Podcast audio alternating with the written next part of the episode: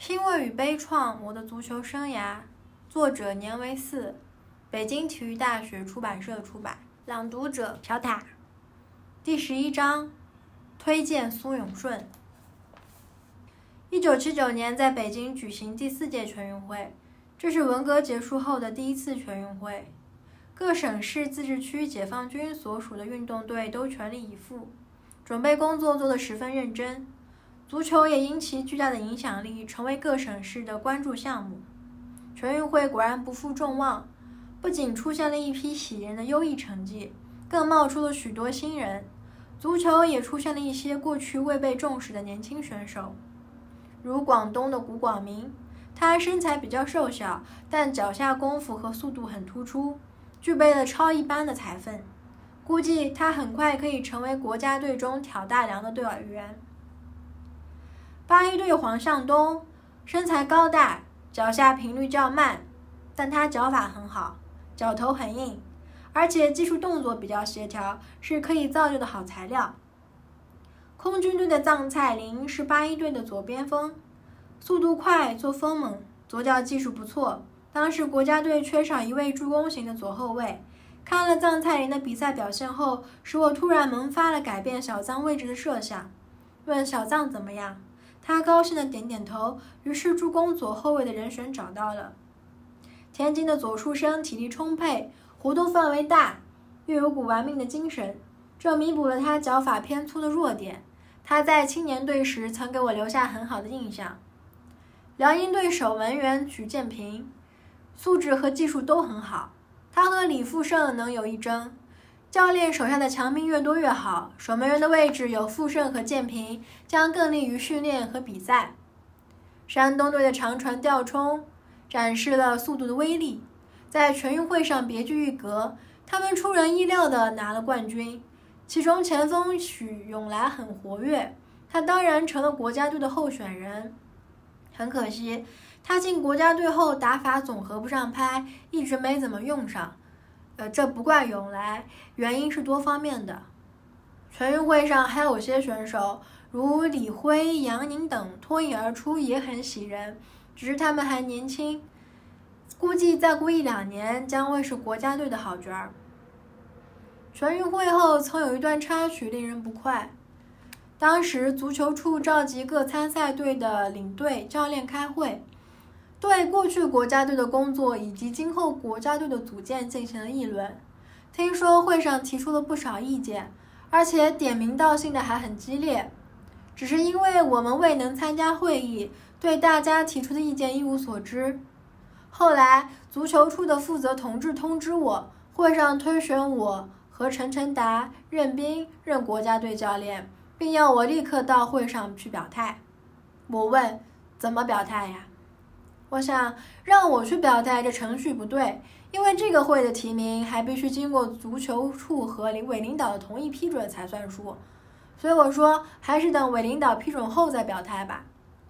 由于我的认真，使足球处负责同志有些不悦。后来外界有人传说，以为我不够随和，不好共事，有个别记者还认为我与足球处有矛盾。其实这并非个人有什么不和，而是体制上存在着弊端和工作方法不当所导致的。体委领导批准了这次组班子的建议，我虽然对这个班子感到有些欠缺，但我还是愿意和陈晨达指导、任斌指导合作的。至于守门员的训练以后怎么带，只好等组队后再商量了。组队不久，我们便到梧州基地集训。梧州的训练条件欠佳，场地不平，周围又没有挡头，射门偏了要跑几十米捡球。特别是住处与球场间有西江相隔，每次训练都要乘船往返，两个小时的时间就这样在船上或岸上白搭了，很影响训练的情绪和效率。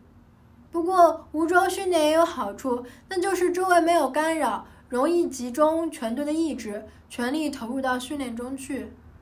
经过一个月训练，全队意气风发，体力拉上来了。在初步确定了主力阵容之后，打法也基本上有谱了。按照预定的计划出访意大利。这次意大利之行完全不同于上次国际米兰队的邀请，吃住接待的规格乃至比赛对手都明显的降低了标准。尽管比赛的成绩九胜二平一负相当可观，但我们打的都是乙级队和丙级队。若报道比赛情况胜多负少，也许会使人们感到满意。然而作为备战，我们并没有经受严峻的锻炼和检验。当然，一方答应我们的要求，让国际米兰队为我们安排。这次到米兰，意大利的出访长达四十天之久。他们在赛场不收门票，又不收我们分文，确实是非常破格的接待，纯系中意足球往来中深情友好的体现。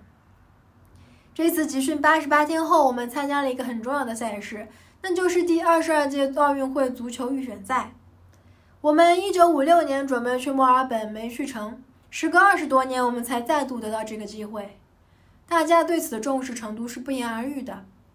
国家体委副主任徐银生同志兼任团长，副团长是杨秀武，教练是我陈晨达、任斌，队员有李富胜、许建平、林乐峰、刘志才、池尚斌、臧蔡林、王峰、黄向东、左树生、杨玉敏、古广明、徐永来、李福宝、何佳。刘立福、沈祥福、荣志行、向恒庆。预选赛分组，我们要碰的对手很强，有多年亚洲冠军伊朗队，有亚运会冠军朝鲜队，还有新加坡队、印度队，也有一定的实力，不是说赢就能赢的。只有斯里兰卡队相对弱些，是我们过去未曾接触的球队。首场对印度，我们打得结结巴巴。实力相比我们高出对手一大截儿，就是射门泄气，全场射门三十六次，这在国际比赛中是很少见的。但我们仅以一比零小胜，而且还是在下半场二十一分钟时由黄向东发点球胜的。黄向东在关键时刻敢负责任，没有腿软还是很难得的。但三十六比一的成功率也太邪性了。主要的问题还是急躁。一看对手不行，我就想十分钟、二十分钟解决问题。一旦遇到不顺，自己心里发毛，球就越踢越别扭了。这是我们的老病重犯。接着打最强队伊朗，赛前分析我们实力不如对手，所以采用巩固防守、伺机反攻的打法。上半时打得毫无章法，进攻缺少组织，球到前场好像谁都不能向前接应似的。传递失误很多，很不好看，但防守比较成功，没有让对手破门得分。下半时开场十分钟，我们的球门先告失守，但我们的攻势反而主动起来，双方对攻有来有往，很快我们便扳回一球。离中场还有二十五分钟了，我们在快速反攻中，池上兵接荣志行转中，在对方门前一个铲射，将球捅进了对方大门，全场观众一片欢腾。场上队员也好像出了一口闷气，高兴地拥抱起来。比赛还剩下几分钟了，秒针一格格的蹦着。我们几个教练多么希望结束的哨声立刻吹响。还有五分钟、四分钟、三分钟。此时，伊朗队员也感到大势已去，不再那么一板一眼地追求配合了。他们也盲目地抢起了大脚。这样继续到中场前，只有两分多钟了。对方左路又一次四十米开外的远吊，这个球本来没什么威胁，不料我们守门员李富胜冲出接球时，恰巧与倒退的后卫向恒庆撞到一起，球也没接着，也没碰远，刚好落到对方赶上来的前锋跟前。只见这位前锋稳稳当当的抬脚一推，球就这样进了空门，到手的胜利竟飞了，让人又累又气又惋惜。如果不是这个低级的失误，我们后面的比赛也许就会轻装上阵，越踢越顺，最后也就省得看人家去拿第一了。这都怪我们自己幼稚，把握不住机会。此时此刻再痛心后悔也无济于事，只有硬着头皮接着拼了。第三场对朝鲜队，作为不久前并列亚运会足球冠军的队伍，似乎底气特足。听据说，他们到新加坡来是要拿出线权的。不过比赛开始后，倒看不出他们有多大优势。其主力队员金光浩和安世旭虽然有配合、有突破，但是都没有突破门。而我队的攻势却给对方很大的威胁。猛将总书生臧蔡林在对方门前差点得分，结果上半场零比零，下半场争夺逐渐白热化，围堵追抢使场面不断激化。我们的运气来了，黄向东在右边接同伴传球，灵机一动来个大脚吊门，对方后卫在慌乱中向自己球门后顶，意思是要回传，但守门员此时却已经出来接球，结果球呈弧线刚好掉入自家门中。朝鲜队这么窝窝囊囊丢了球后，好像红了眼一般，马上反扑，得球全攻，失球为抢。每个队员都不甘心落在我们之后。四分钟后，他们在我们门前三十米处获任意球。本来我们对朝鲜队的任意球已有防范的安排，让身材高大的刘志才排在第一位，再由守门员招呼他。人墙随大流移动，做到紧张中不乱阵脚。这时朝鲜队很急。安世虚上来一脚就把球打飞了，该我们发门球，但裁判吹了声哨，示意任意球还要重罚。对方买好球，可我们的人墙已经大乱。大刘不知怎么搞的，忘了排墙的任务，自己随机应变的去盯对方前锋了，结果安世虚打了个死角。扳平后，距离比赛结束还有九分钟，双方队员都已经相当疲劳，谁也不敢贸然压出进攻。比赛就此在气温近四十度的情况下以一比一泡到中场。前三场朝鲜队净胜球比我们多五个，但我们还有一个机会可以争取多进球。后来我们终以七比零胜斯里兰卡，一下占据小组最有利的位置。最后对东道主新加坡打平打赢都能获得出线权的决赛权。最后对东道主新加坡队打平打赢都能获得出线的决赛权，形势看起来有利于我们，舆论界一致看好我们，说我们必胜无疑。论实力，无疑我们的赢面较大，但东道主有利的因素是不可忽视的。如果我们以前没把新加坡队当成强队，随着他上一场战胜朝鲜，也给我们敲起了响亮的警钟。我十分担心这场赛事发生意外。赛前开会谈心，与教练队员交流想法，全队的士气很旺盛，信心很强。场上可能发生的情况也做了交代。我想这场球该到我们扬眉吐气的时候了。但足球这个怪物是这么的伤人，这是我一生中最向往、最投入又最感到窝囊的一场比赛。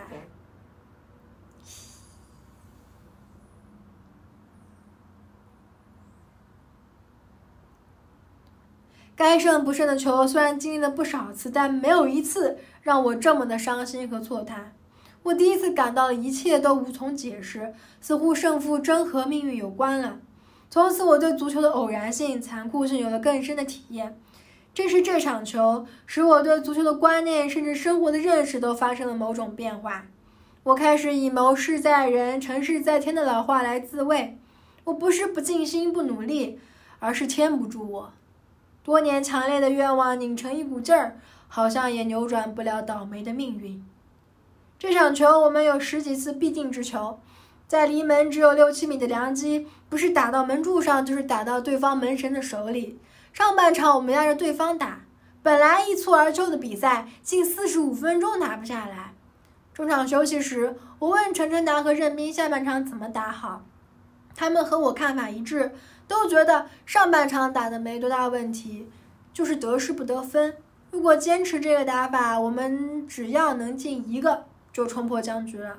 我也不信这么多机会就老白费劲，所以我只提醒队员四个字：防急布位。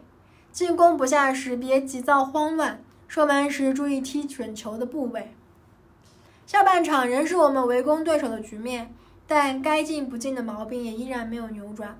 我真怀疑老天爷有只无形的手在帮新加坡的忙。足球场上有时真像鬼使神差般把人捉弄得死去活来的。后来我看1990年世界杯，巴西对阿根廷，广岛亚运会，韩国对乌兹别克斯坦，都有点如出一辙的再现。即使足球专家也只能无可奈何地说：“上帝在帮助他们踢球，上帝不在我们这一边。”不过，这也正是足球的魅力，它给弱队创造了取胜的机会，它给比赛增添了令人惊诧的冷门，使不可预测的悬念勾引着观赏者。如果都像梦之队篮球队，水平无以复加，结局一目了然，对观众来说恐怕也就缺少了刺激。当然，这样认识足球并没有使自己得到丝毫的安慰和解脱，因为中国足球的几次大赛都没有得到上帝的帮助，相反，都是充当倒霉蛋的角色。下半时过半，对方得到一个角球，一直无力进攻的新加坡队倾巢而出，压在我们球门面前面。他们知道这是唯一能够取胜的机会，所以不惜孤注一掷。角球发出，这个球在对方的干扰下用手去接的难度较大，但用拳击球完全可以从容解围。久已没有触球的李富胜采取了击球的办法，但他没有准确的击中部位，球轻飘飘地落在禁区的线内。新队队员跟上一脚补射，打到我们队员腿上，弹到球门的左侧。此时，又是一位新加坡队员比我们眼快脚快，抢到我们队员前面，转头再射，这一脚终于破门得分。本来就在狂呼乱喊的观众几乎疯狂了，巨大的声浪把我们的队员搅得更加焦急。对方似乎一球足矣，再也不过半场进攻。防区总有七八双灵活跑动的腿阻截我们的进攻，使我们手脚失措，远射无方。冲吊也打不开缺口，结果就这样乱哄哄的败下阵来。全队都无比沮丧，每个人都沉闷的思忖着：这踢的叫什么球啊？此刻我不知道谁比我更心痛。是啊，牵不住我，这个教练不能再干了。一个念头在我脑中滋生起来：不是我不爱足球，而是足球太伤我的心了。这场球的教训是沉痛的，我认真的做了总结，一条条、一字字，就像一串串泪水似的滴到我的心坎上，而今仍记忆犹新。足球可不是儿戏，纸老虎也要当活老虎去对付，来不得半点轻敌和麻痹。越是人们认为必胜无疑的球，越要引起高度的重视，要把防松防急的工作做到实处。后半场的对策至关重要。要在中场休息时交代的明明白白，不能犹豫和含糊。角球、任意球的分量格外突出，甚至输赢就在他们之间，必须特别注意。射门的机会掌握在于精力集中到球上，快速中要注意动作要领，触球时要踢准球的部位，别被前面没射进，后面怎么办所干扰。后来我曾用这些去提醒和告诫教练。但许多领队或教练都像不以为然的听不进去，以至于不断重复类似的错误，使我国足球也没有摆脱败在弱队下的厄运。我们的确应该从本质上看清中国足球的弱点，不要把失败视为仅仅一次的偶然的失误。从这场球赛后，我曾多次疾呼要抓好角球、任意球和点球，要下好功夫从点球、任意球上拿分，同时也要想办法防好角球、任意球和点球。如果真的解决了这个问题，以我们现在的实力，我们在亚洲便可以打败三分之二的对手，面对弱队也就不会在阴沟里翻船了。我们对大型比赛的裁判员也需要有所了解和防范。尤其在亚洲赌球集团非常猖狂的地区，裁判员的低素质必然会在组比赛中产生不良的影响。这场球的裁判的确很差劲，开场连吹我们犯规，给我们队员吹得不知所措，这是裁判最应的招法。当然也怪我们，如果掌握住机会连进两球，他也不能胆大妄为而连吹不算的程度。后来伊朗队和新加坡队决赛。裁判虽然倾向东道主，但伊朗队的三个球进得干干净净，裁判也只能老老实实的吹进了。从这个点看，我们不讲客观原因，不认识裁判的误判和偏袒，也难以认识和掌握足球圈内深层次的学问，容易陷自己于被动。但如果光强调裁判的不公，而不认真对待比赛中存在的缺点和不足，拿裁判当挡箭牌。这位教练和这支队伍也就很难有多大出息了。我们这次没有获得出线权，机会丢了固然遗憾，但比对伊朗队，应该承认总体实力还是他们强。其他场次比赛的结局他们好，所以他们出现也是公正的。守门员是一个最关键的位置。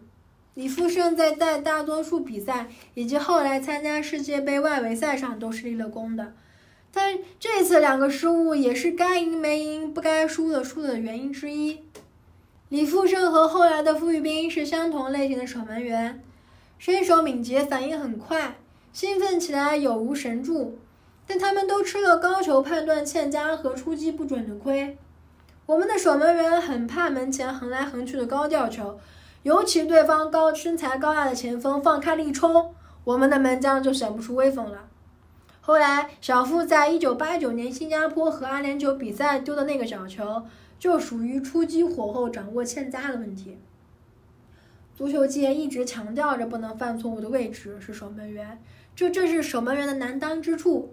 现实也正是如此，这给我们守门员提出了一个非常严酷的难题。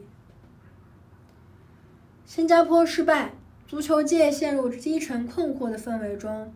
团长徐银生以其素有的坦荡气度，在报上发表文章承担责任，为我们屡遭挫伤的教练撑腰，鼓励我们百其不挠，继续拼搏。我们做好队内工作，稳定军心，深知责无旁贷。只有咬牙在危难中忍辱负重，才是唯一的态度。六月份，在广州举办了国际邀请赛。按预定计划，国家队参加。本来个别地方队就有替代国家队的呼声，又赶上国家队在新加坡打了败仗，荣志行等国脚也都归队参赛了，所以人们认为国家队已不及广东队，给我们的压力极大。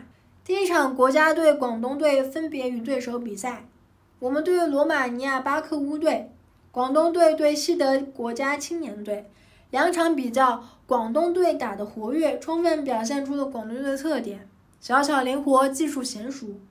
而我们固守反攻，上半场打得拘谨，攻势零散，不好，不够好看。这样就越发引来了非议。电视转播也当场做比较，把国家队贬得一无是处，还说什么从此不难看出为什么败给新加坡队了。北京也很关注这场比赛。赛后回到旅馆，便接到了荣高堂同志的电话，他批评我们打法不够积极，问我们为什么不肯跑、不敢抢。与此同时，也听他说起转播中广播员不要评论过多，更不要说那些与比赛不相干系的话。我没有向队内转达荣主任的批评，因为我感到在重压之下，队员们打出这个水平已经很不容易了，更何况在巡回赛中。打平强队就很有利了呢。后来球场的赛事又戏弄了预测家，国家队在以一比零胜日本、七比零胜香港、三比一胜墨西哥后，顺利的打进了决赛。我们与西德国家青年队争冠军，对方教练是现在西德队的教练福克兹，队中还有五名西德国家队的预备队员。这场比赛后不久，他们就进了国家队。我们队员轻装上阵，正常发挥，多次威胁对方球门，急得福克斯坐立不安，大喊大叫。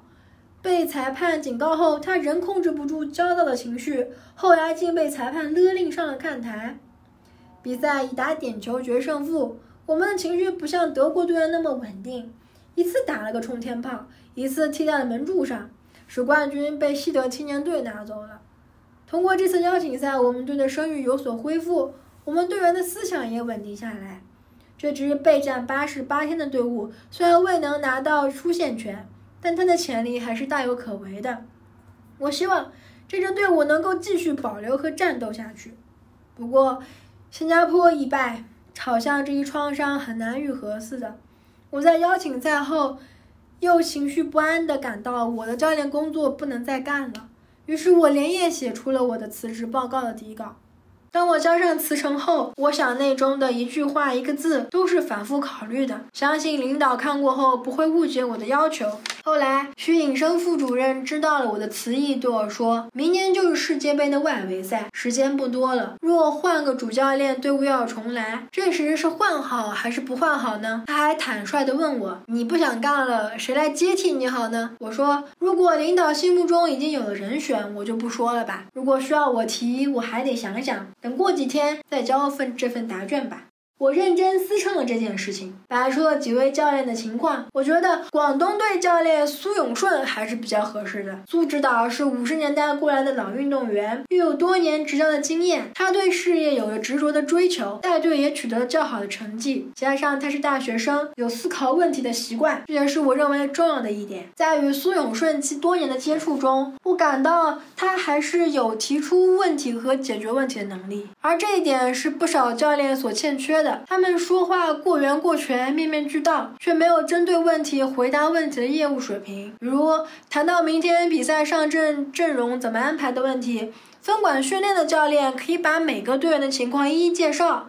但就是说不出哪个几个人上，又如这场比赛是攻为主还是守为主，他们又会说出攻守利弊的一堆道理，但就是说不出以哪个为主。每一个技术问题，他们总是半晌说不出话来，好像事先从未动过这个脑子似的。这样的教练永远不会犯错误，赢球可以进取，输球可以摆脱。他们即使当了多年教练，却根本不是一个主教练的材料。而每当我征求苏永顺意见时，他虽然不肯表立刻表态，但在思考一会儿后，总能拿出一些比较切实可行的方法。当然，我也听到了一些不满苏指导的反应，如香蕉不够坦诚，对同事和队员缺少关心和热情等等。也许这与他的性格内向冷峻有关。我想，一个教练不会没有缺点，自古圣贤都有过。教练有些缺点，又何难理解呢？在广州邀请赛期间，苏指导曾来东方宾馆看望我，我也曾与苏指导交换过意见。